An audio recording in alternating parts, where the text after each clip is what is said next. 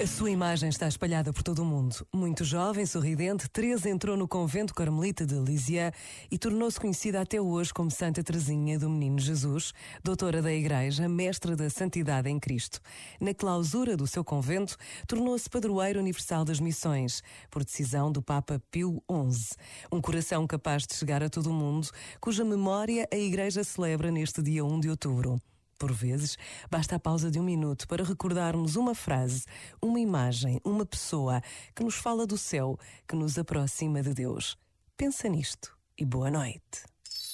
Este momento está disponível em podcast no site e na app.